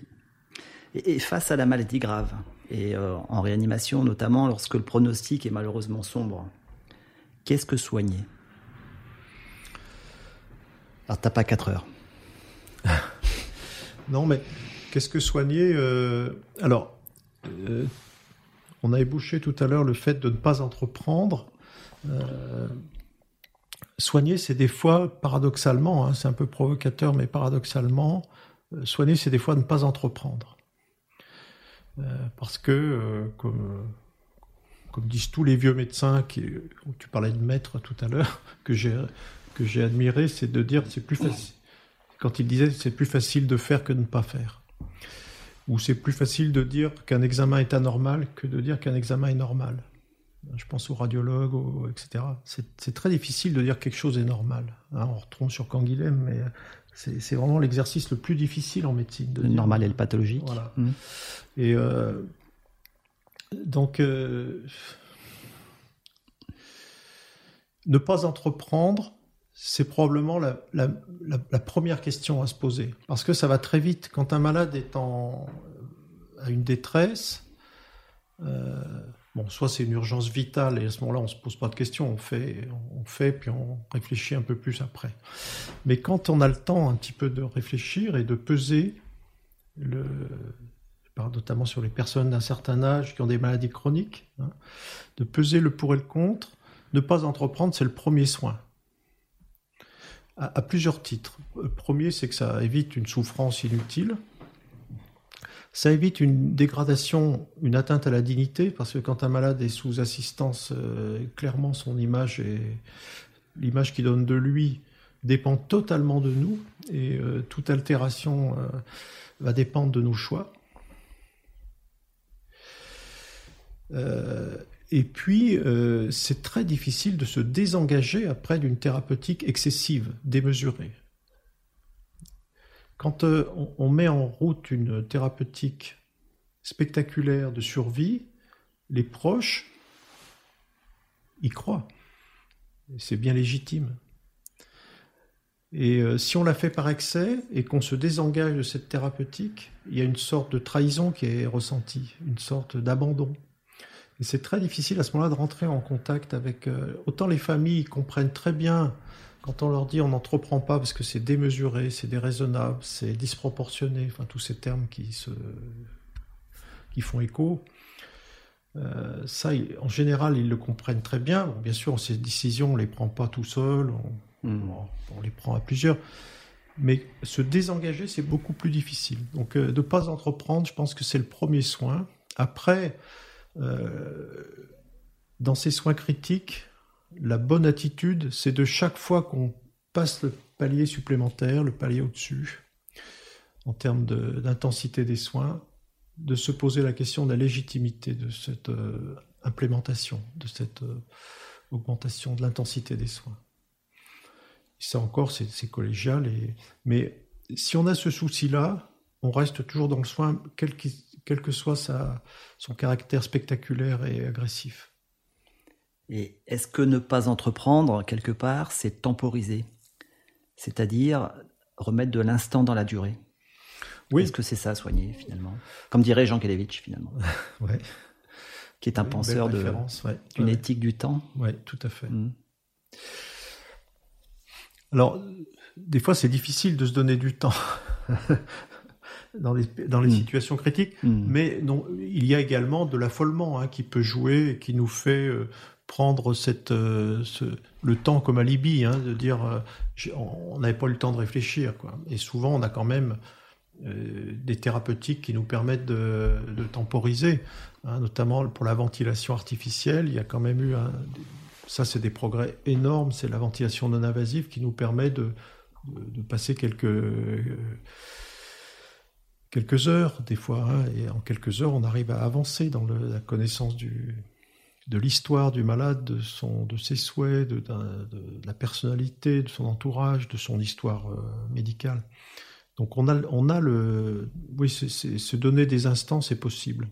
C'est sûrement que, et ça, on l'acquiert, euh, on l'acquiert avec l'âge, c'est sûr, mais ça peut s'apprendre tôt. Il faut le, simplement, il faut avoir le, la personne ressource au bon moment, euh, qui nous fait réfléchir et nous fait euh, prendre notre temps. Hmm. Et en réanimation, on peut se, poser, peut se poser la question de réanimer ou pas. Donc de laisser mourir, voire euh, de faire mourir, dit de manière un peu provocante, ou de faire vivre, au risque parfois d'une obstination, d'un acharnement thérapeutique, d'une obstination déraisonnable. En quoi les limitations et arrêts de traitement d'un patient en réanimation, donc le, le laisser mourir, se distinguent-elles d'une euthanasie? Du faire mourir, hein, si tant est qu'elles se distinguent toutes les deux. Voilà, la distinction, elle est, elle est très claire. Hein. C'est-à-dire que l'euthanasie, c'est répondre à la demande d'une personne qui considère que, que la vie vaut plus d'être vécue, d'interrompre sa vie. Alors, bien sûr, ça, c'est pas une souffrance existentielle euh, passagère qui va justifier une euthanasie dans les pays où elle est légalisée. Mhm. Euh, c'est euh, une maladie grave sous-jacente qui a échappé au traitement et qui entraîne des douleurs, etc. Il y a, il y a un collège qui décide de la légitimité de, réaliser une euthanasie. Mais, Mais pas en France. Pas en France, non, non. Mais c'est une, c'est une demande réitérée d'un patient conscient. C'est pas euh, c'est pas des directives anticipées. Hmm. C'est une euh, expression réitérée d'un patient autonome, compétent à demander ça de façon euh, répétée. Donc les directives anticipées, c'est une demande de ne pas être réanimé si on perd conscience. C'est un contresens, ça, ça c'est une limitation. ces directives anticipées, c'est très difficile à, hmm. à, les appréhender. Mais une directive anticipée, c'est aussi de d'écrire ce qu'on souhaite ne pas être réanimé. Oui, mais ça peut être aussi euh, être réanimé. C'est pas nécessairement euh, négatif une directive anticipée. Hein. c'est euh, je, ça peut être le niveau de soins ou ça peut être je ne veux pas être transféré dans une autre ville. je pense à la pandémie en ce moment parce que je veux pas être éloigné de mes proches, par exemple. Hein. Bon, les directives anticipées, c'est l'euthanasie, c'est la réponse, c'est une demande d'un malade conscient. C'est pas la demande d'une famille. Mm-hmm. Je parle pas de certains pays qui ont l'euthanasie peut être euh, envisagée pour des mineurs aussi, donc ça c'est un problème qui est encore bien bien plus compliqué. Mais le donc il faut bien savoir de quoi on parle. C'est une, c'est pas un malade de réanimation qui est en défaillance vitale, mm-hmm. qui dépend d'une machine, euh, qu'elle soit euh, circulatoire, respiratoire ou autre. L'euthanasie, c'est un acte qui entraîne la mort, délibéré d'entraîner la mort. je ne suis pas là pour discuter de la légitimité morale de ça, mais c'est l'injection d'un curare et d'un narcotique. À la fin de l'injection, le malade est mort. Donc il y a une intentionnalité. Il y a une intentionnalité et un résultat qui est immédiat. Laisser mourir, ou mettre une sédation chez un malade pour lequel on n'a pas entrepris des soins qui auraient pu le maintenir en vie, mais qui auraient été euh, futiles, entre guillemets, c'est un terme euh, qui est de moins en moins employé, mais du moins déraisonnable. Déraisonnable, oui. C'est assurer un confort à une situation qui est insoutenable. L'intentionnalité est totalement différente. On sait que selon le double effet, l'usage des drogues et des posologies qu'on emploie peut entraîner la mort. Va entraîner la mort, bien entendu. Mhm. Mais l'intention n'est pas de tuer. L'intention n'est pas de tuer. N'est pas Alors tuer, c'est un terme qui est fort, mais l'intention n'est pas de faire mourir. L'intention est de rendre supportable une situation qui ne l'est pas. Soulager les symptômes. Soulager les symptômes, qui soient d'ailleurs euh, physiques ou, psychiques. psychiques. Si par exemple on décide euh, de ne pas intuber un malade qui respire mal, l'asphyxie est pas tenable. On est obligé de mettre en place des soins palliatifs à ce moment-là. Ces soins palliatifs, ça va être une sédation. C'est pas de l'euthanasie. Vraiment, c'est pas de l'euthanasie. Et euh, les personnes qui veulent, euh, assimiler, euh, dire que la sédation profonde, ou qu'elle soit d'ailleurs profonde et continue jusqu'au décès, ou qu'elle soit titrée, est, est, une forme d'euthanasie déguisée, c'est totalement faux. Sur le plan mmh. conceptuel, c'est totalement faux. Il ne s'agit pas de dire qui a raison, c'est pas le sujet. D'ailleurs, je crois que personne n'a raison. Mais il faut bien savoir de quoi on parle quand on débat de ces choses-là. Mmh. Donc l'euthanasie, l'intention, l'intentionnalité, c'est important en éthique, l'intentionnalité. Fondamental. Du médecin, c'est de faire mourir ou tuer, mais c'est peut-être un mot un peu fort, effectivement. Alors que la sédation, l'intention, elle est de soulager les symptômes, si on résume. Oui. Hmm? Ok. Tu m'as parlé, Serge, de, de l'activité que tu as actuellement avec les migrants mineurs ou non reconnus comme mineurs. Pourquoi ce choix d'accompagner ces personnes? Bah, là, je, je, reviendrai un peu à, à, l'évidence, c'est-à-dire que parce qu'ils sont là, quoi. Hmm. Euh, je, je, me préoccupe pas du tout de savoir pourquoi ils sont là, même si j'en connais bien les raisons et on les connaît tous. Mais euh... ce qui nous renvoie à la question de du malade euh, méritant ou pas. Un peu, oui. De l'alcoolique qui va être greffé, il est là. Il est là. Il a une cirrhose. Il faut on est responsable de lui. Hmm. Il est là dans toute sa vulnérabilité, et si on peut faire quelque chose pour lui, il faut le faire. Qu'importe ce qu'il a fait et d'où il vient. Oui. C'est un peu comme ça que la... Alors, ce qui est étonnant, c'est que on parlait d'enceinte sacrée, l'hôpital d'enceinte sacrée. Quand j'étais à l'hôpital, j'ignorais qu'à trois pas de cet hôpital, il y avait un squat euh, habité par jusqu'à 350, même 400 euh, migrants, essentiellement d'Afrique de l'Ouest, de sexe masculin. À Lyon. À Lyon, mmh. et qui était à 300 mètres de mon hôpital. Et je l'ignorais totalement. Et, euh, quand, j'ai quitté l'hôpital, voilà, la, la, vie sociale, la vie de la société devient un peu plus visible alors qu'à l'hôpital, bah, on y passe beaucoup d'heures. Et euh, quand je dis que c'est ça l'enceinte sacrée, hein, c'est-à-dire que quand on rentre euh, dans l'hôpital, on est dans un statut très différent qui nous écarte totalement de la société. C'est très difficile de. de c'est paradoxal ce que tu dis. Tout à fait. Tout à fait. cette dimension euh, sociale de la maladie et des pathologies, alors peut-être que c'est lié à ma spécialité, mais nous échappe totalement. Mais je l'ai vérifié puisque j'ai revu d'autres amis de, qui travaillent encore. Ils ignoraient eux-mêmes, alors qu'ils n'étaient pas réanimateurs, c'était d'autres spécialités, eux-mêmes la, présence de. Donc euh, c'est en entrant en contact avec ces, ce, ce, lieu qu'il a fallu gérer un petit peu au plan sanitaire au moment du confinement, parce que quand on le terme de vulnérabilité prend tout son sens dans, ces situations, parce qu'il y a beaucoup de portes qui se ferment, euh, beaucoup d'injonctions contradictoires pour ces bon, bref, euh, je vais faire un dessin. Maintenant que ce squat est fermé, euh, on continue avec ma femme à intervenir dans un lieu de mineurs non isolés qui sont pris en charge par la métropole de Lyon. Mais comme ce sont des mineurs non reconnus encore, ils n'ont pas de droit sanitaire. Non reconnus en tant que mineurs En tant que mineurs. Et euh, donc, euh, ils ont des difficultés à accéder à des consultations non urgentes, à des. Hmm. Donc, on essaye de faire de l'orientation sanitaire. D'accord. D'accord. Et, des groupes de parole aussi. Tu. Euh, pardon. Non, non, mais je, je pense que c'est une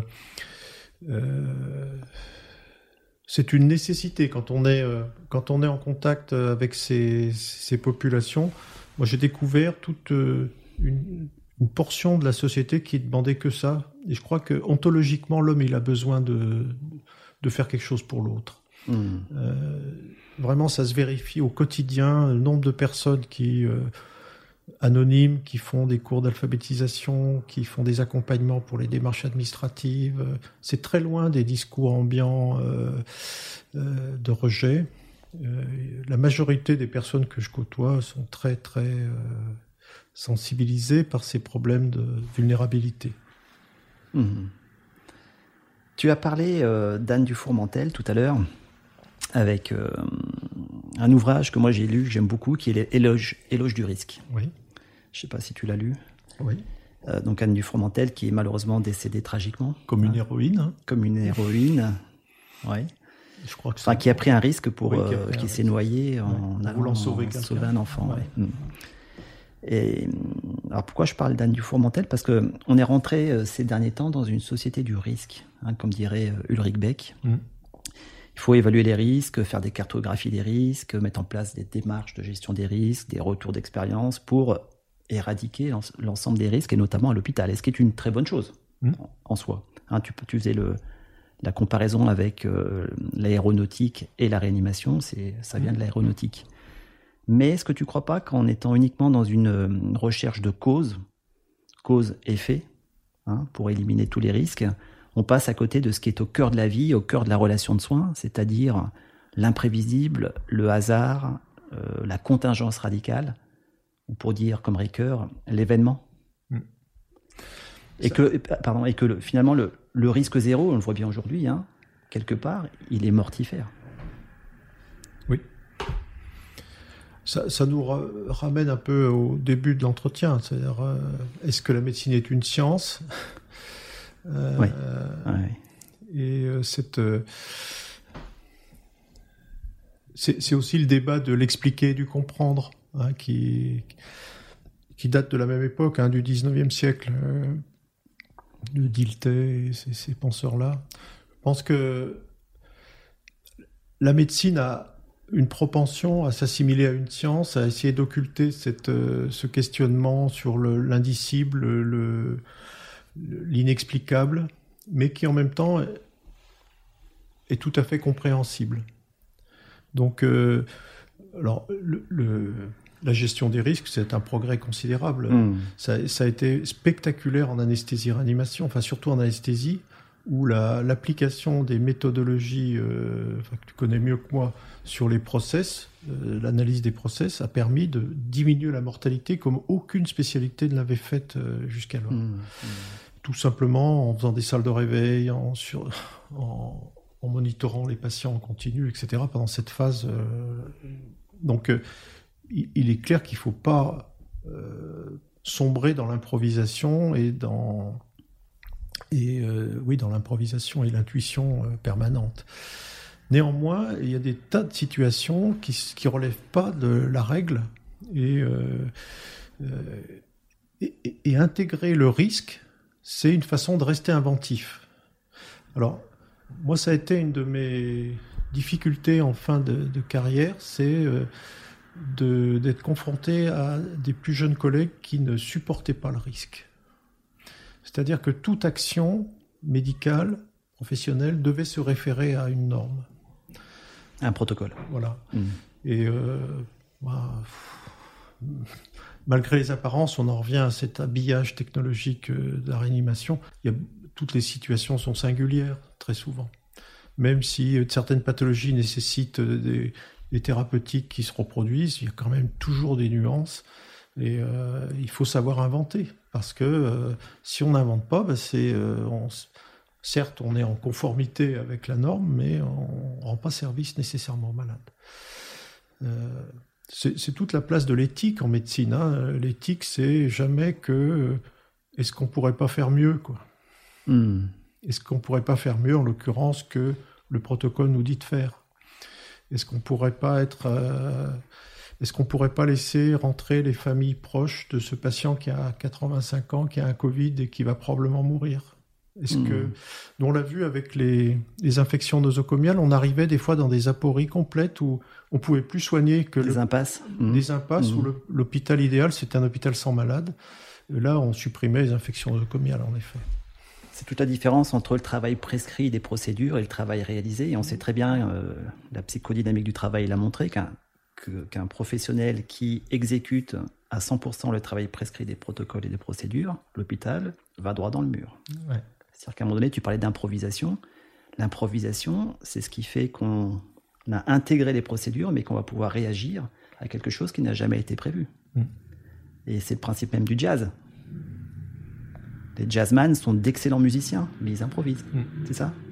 Oui. Tout à fait. Mm. C'est ce que tu appellerais l'efficience? Non. Non.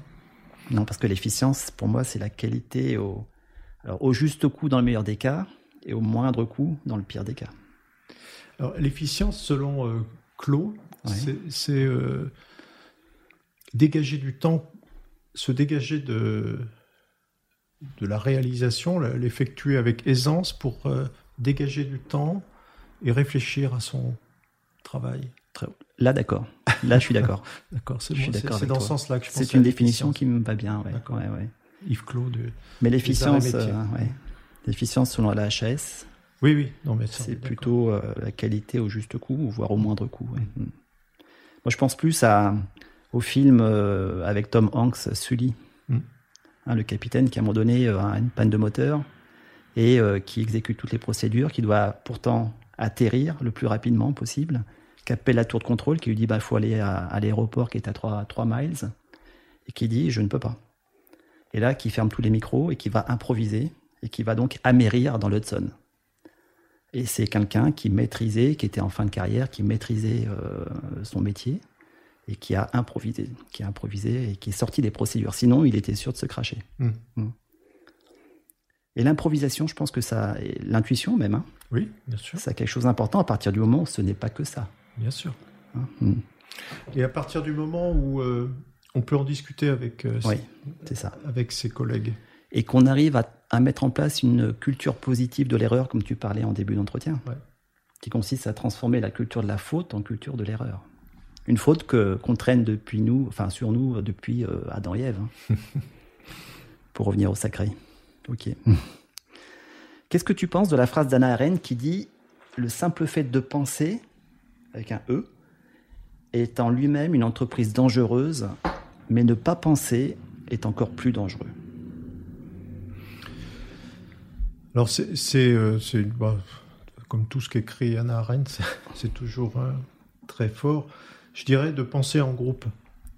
C'est encore mieux. Oui, hmm. enfin si je peux me permettre de, sinon d'améliorer, du moins de donner plus de, résonance encore à cette phrase, c'est que euh, on n'est jamais aussi productif que quand on pense en groupe avec, euh, avec une façon de penser en groupe et de s'exprimer, c'est sûr. Mais penser seul, ça amène des fois à, des choses qui sont pas qui sont improvisées mais par trop. Mm. Donc euh, en effet, euh, cette phrase s'applique bien à la médecine, c'est-à-dire qu'il faut sans, sans, arrêt se poser la question de savoir pourquoi on a fait les choses et si on a bien fait de les faire comme ça. C'est assez vertigineux d'ailleurs. Hein. Hmm. C'est pour ça qu'il y a tant d'épuisement professionnel dans les métiers de soins. C'est-à-dire qu'on a toujours une autre façon de faire, contrairement à ce que veulent bien nous faire croire les normes, euh, ou de ceux qui les brandissent. Euh, il y a toujours une autre façon de faire. notre choix, il est toujours discutable, euh, toujours. Même pour des, des choses assez simples plâtrer une entorse, c'est déjà un choix qui est des fois pas si simple que ça. C'est une décision. Et c'est une décision. Et si le malade fait une flébite sous plate, ça. Euh, ça. sera une mauvaise décision. S'il en fait pas, ce sera une bonne décision. bah, c'est encore une fois la question de la décision. Et Ricoeur dit décider, c'est. Euh, pardon, Derrida dit décider, c'est faire l'épreuve de l'indécidable. On en a parlé, mais Ricoeur est complète en disant décider, c'est d'avoir à choisir entre le gris et le gris, entre le mauvais et le pire. Hmm on est dans la décision. Mm. On n'est pas dans le choix. Le choix. de prendre un café ou un thé à la pause. Mm. La décision, c'est d'être confronté à, l'épreuve de l'indécidable. Mm. Et même sur un plâtre. Oui, je suis d'accord avec toi. Oui, oui. Il n'y a pas que les soins impressionnants qui sont en cause. Toute décision est importante. Quelle a été, Serge, ta plus belle réussite ou victoire avec tes patients? C'est une question piège, ça. Il n'y a pas de piège. J'ai deux souvenirs qui me reviennent, mais qui sont euh, à l'opposé. Le premier, c'était un, jeune euh, qui a atteint sa majorité dans le service, puisqu'il est resté presque un an, qui avait fait une réception, une mauvaise réception d'assalto et qui était tétraplégique.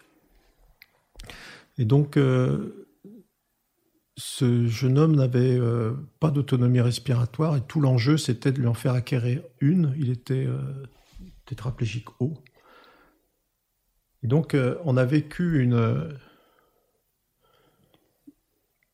une guerre dans le service entre une partie du personnel qui était compassionnel et qui le faisait regarder la télévision jusqu'à 3 heures du matin, qui le qui faisait rentrer des pâtisseries, des choses comme ça, et une autre partie qui était euh, militaire et qui, euh, me rappelle, tous les matins, je, m'asseyais en face de lui, ce fauteuil, et on respirait euh, trois fois ensemble. Et il a fallu l'intervention d'un psychiatre pour nous, pour nous dire, peut-être de façon un peu schématique, qu'il y, avait, une partie du personnel qui se comportait comme le père et l'autre comme la mère. Et ça a été un déclic merveilleux dans le service où tout le monde a compris qu'il fallait mettre de l'eau dans son vin. Et, et, le, gosse a, a, été autonome et a pu partir. Après, bon, c'était une tragédie de toute façon, mais au moins il a pu quitter le service et aller dans un centre. Ça, c'est une, non pas une réussite personnelle, parce qu'il n'y en a pas. Tu, as, tu as dit le gosse, hein Oui, c'était un gosse. Pour mm. nous, c'était un gosse parce qu'on l'a eu à 17 ans. Mm. L'autre succès, mais qui est vraiment c'est un monsieur qui, était, qui est venu pour euh, infection grave, qui était vieux, et qui a. Euh, j'ai écrit son histoire, et c'est ça qui m'a permis de prendre des décisions. Il, est D'emblée, il était assez âgé, il avait des morbidités, donc on s'est posé la question du niveau de soins, est-ce qu'on fait, est-ce qu'on fait pas. Et euh, on s'est heurté à une famille qui était très en colère qu'on puisse même se poser la question du niveau de soins en disant que ce monsieur était euh, parfaitement autonome. En fait, il avait des troubles cognitifs qui étaient bien euh, étayés à domicile et par, par, des visites dans un centre, dans un CMP. Et à l'occasion de la fermeture de ce CMP, ce malade a eu euh, une injection neuroleptique à, domicile et est devenu un peu grabataire, a fait une escarre et s'est infecté et est arrivé à l'hôpital.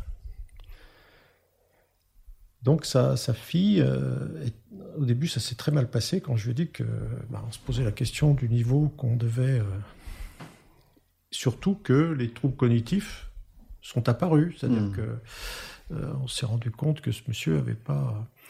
Et donc j'ai discuté avec ce monsieur qui lui demandait un peu d'où il venait, et puis la vie s'était arrêtée en 62 ou 63.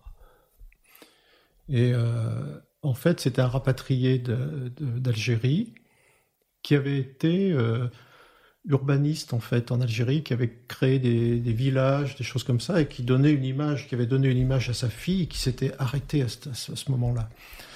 Euh, c'était une grande famille euh, qui était en Algérie depuis le 19e siècle en fait, polytechnicien. Etc.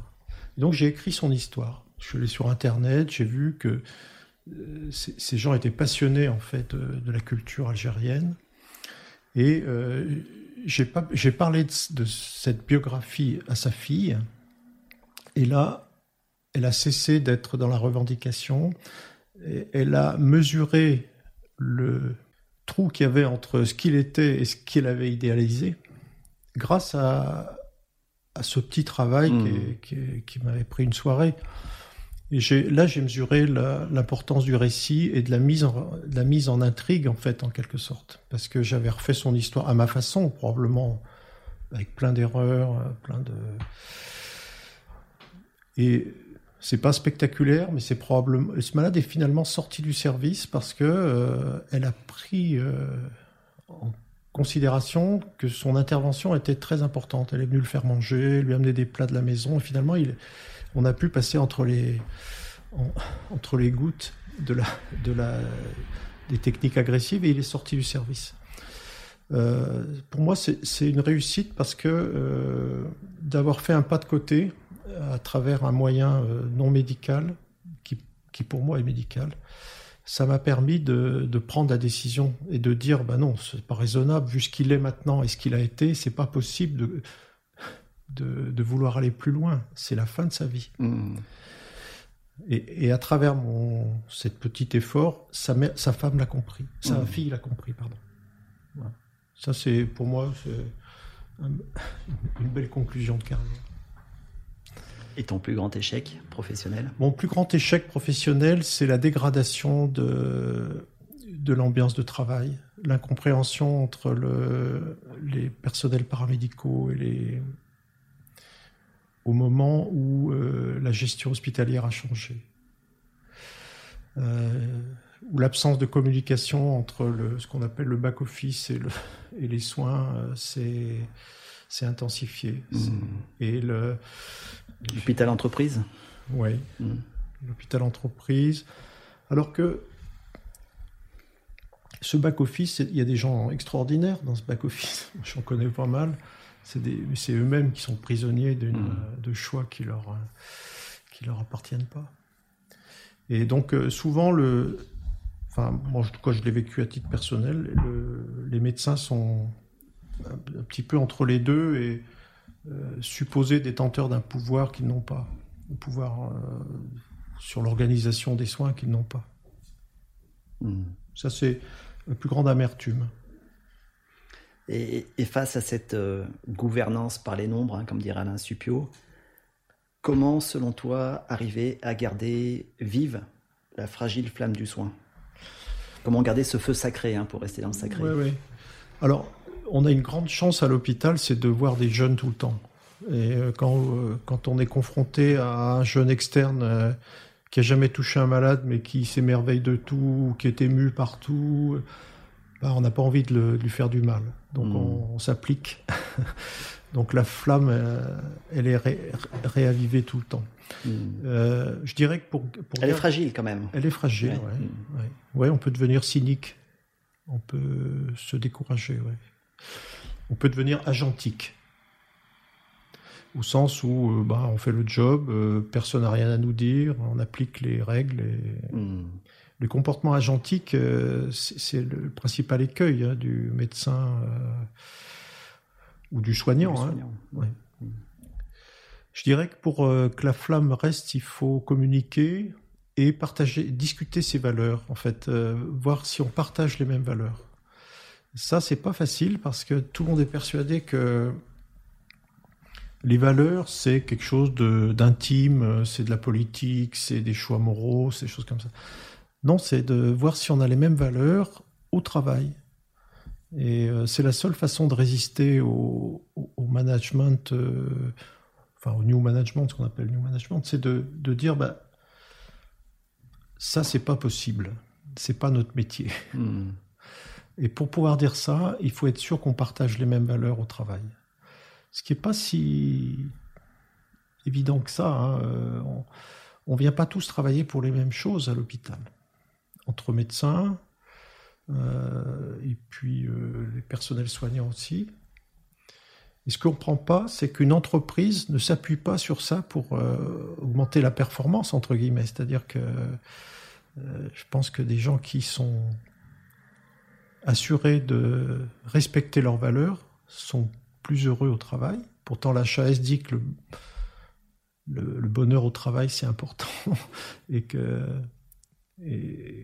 à mon sens, il faut être heureux d'aller travailler le matin. Si on y va en disant je vais me trahir, je ne vais pas tout à fait être en accord avec euh, mes valeurs, euh, je ne suis pas sûr qu'on soit le, qu'on puisse donner le mieux qu'on peut. Tu veux dire qu'il y a une souffrance éthique de plus en plus forte Oui, aujourd'hui? Oui. Mm. Pas toujours consciente. Mm-hmm. Notamment dans les, dans les services très techniques, on peut s'abriter derrière la technique. En gériatrie aussi. En gériatrie mm. aussi. Mm. Partout, ouais. Partout. tout à fait. Et qu'aurais-tu envie de dire à un jeune qui voudrait faire médecine aujourd'hui?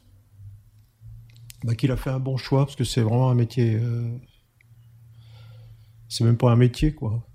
C'est ah, mais est-ce que justement on n'est pas passé de, de la vocation à la profession, justement? Oui.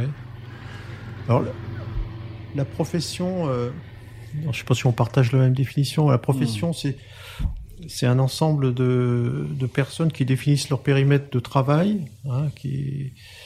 Il n'y a pas beaucoup de professions, en fait. Hein, des, beaucoup de métiers, mais il n'y a pas beaucoup de professions dans une société. En fait, c'est une, un groupe à qui on, on délègue une certaine responsabilité parce que quand on est architecte, ben, c'est une profession parce que si le pont s'écroule, il faut bien qu'il y ait un responsable. Ça peut pas être, ça peut pas être l'État tout le temps. Et la médecine, c'est un petit peu ça.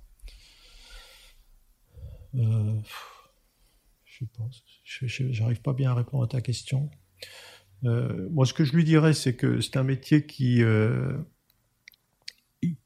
qu'on peut pas laissé à la porte de son appartement, de sa maison. C'est-à-dire que ça nous envahit un petit peu. Hmm. Après, euh, il faut trouver les ressources pour pas se faire envahir euh, euh, bêtement. C'est-à-dire qu'il faut se cultiver énormément. Et moi, je regrette de ne pas l'avoir fait assez tôt. Il faut lire, euh, il faut lire Balzac, il faut, il faut lire Maupassant pour être bon médecin. Il faut euh, avoir un ancrage euh, en sciences sociales important. On a parlé de Mauss. Je suis pas sûr que Laisser sur le don soit fasse partie des, ouvrages. Peut-être, hein, je le souhaite, mais euh, il faut vraiment que le médecin euh, redevienne un peu rabelaisien, quoi. C'est-à-dire euh, humaniste. euh, J'étais émerveillé par la culture des, des anciens patrons. Hmm. Je me rappelle d'une intervention chirurgicale à, à quatre mains, en urgence. Il y avait deux patrons qui se détestaient, mais vraiment, mais qui étaient d'une culture et qui se sont insultés pendant deux heures tout en opérant, en s'envoyant des, des, citations. Et il n'y a jamais eu un mot plus haut. C'était un grand moment de- d'externe. Euh, je crois qu'on on a vraiment besoin d'avoir des références autres que l'enseignement qu'on reçoit en faculté pour pouvoir euh, prendre cette distance, faire ce pas de côté dont j'ai parlé tout à l'heure. Et c'est là qu'on est le meilleur, en fait. C'est quand on peut mettre en perspective euh, la personne qu'on a en face de nous et son milieu social, son milieu familial, son milieu professionnel, etc. Euh, y compris en- dans nos spécialités qui ont l'air très techniques. Et alors, si tu avais la possibilité de rencontrer le, le jeune interne que toi tu as été, qu'est-ce que tu aurais envie de lui dire aujourd'hui?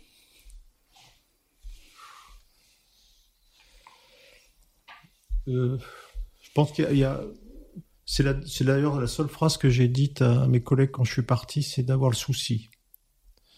D'avoir le souci de l'autre, non pas de, en- de façon pathologique, mais d'avoir le souci, c'est-à-dire. euh, euh, voilà, jamais faire les choses en se débarrassant ou euh, en pensant à ce qu'on va faire le lendemain. C'est-à-dire quand on est là, on est dans une situation de, oui, de responsabilité qui est, euh, qui est lourde, mais qui donne un sens à l'existence qui est pas, euh, ordinaire et qui est vraiment euh, fécond, quoi. Enfin, qui, euh, qui nous permet de justement d'aborder cette finitude avec un peu plus de lucidité.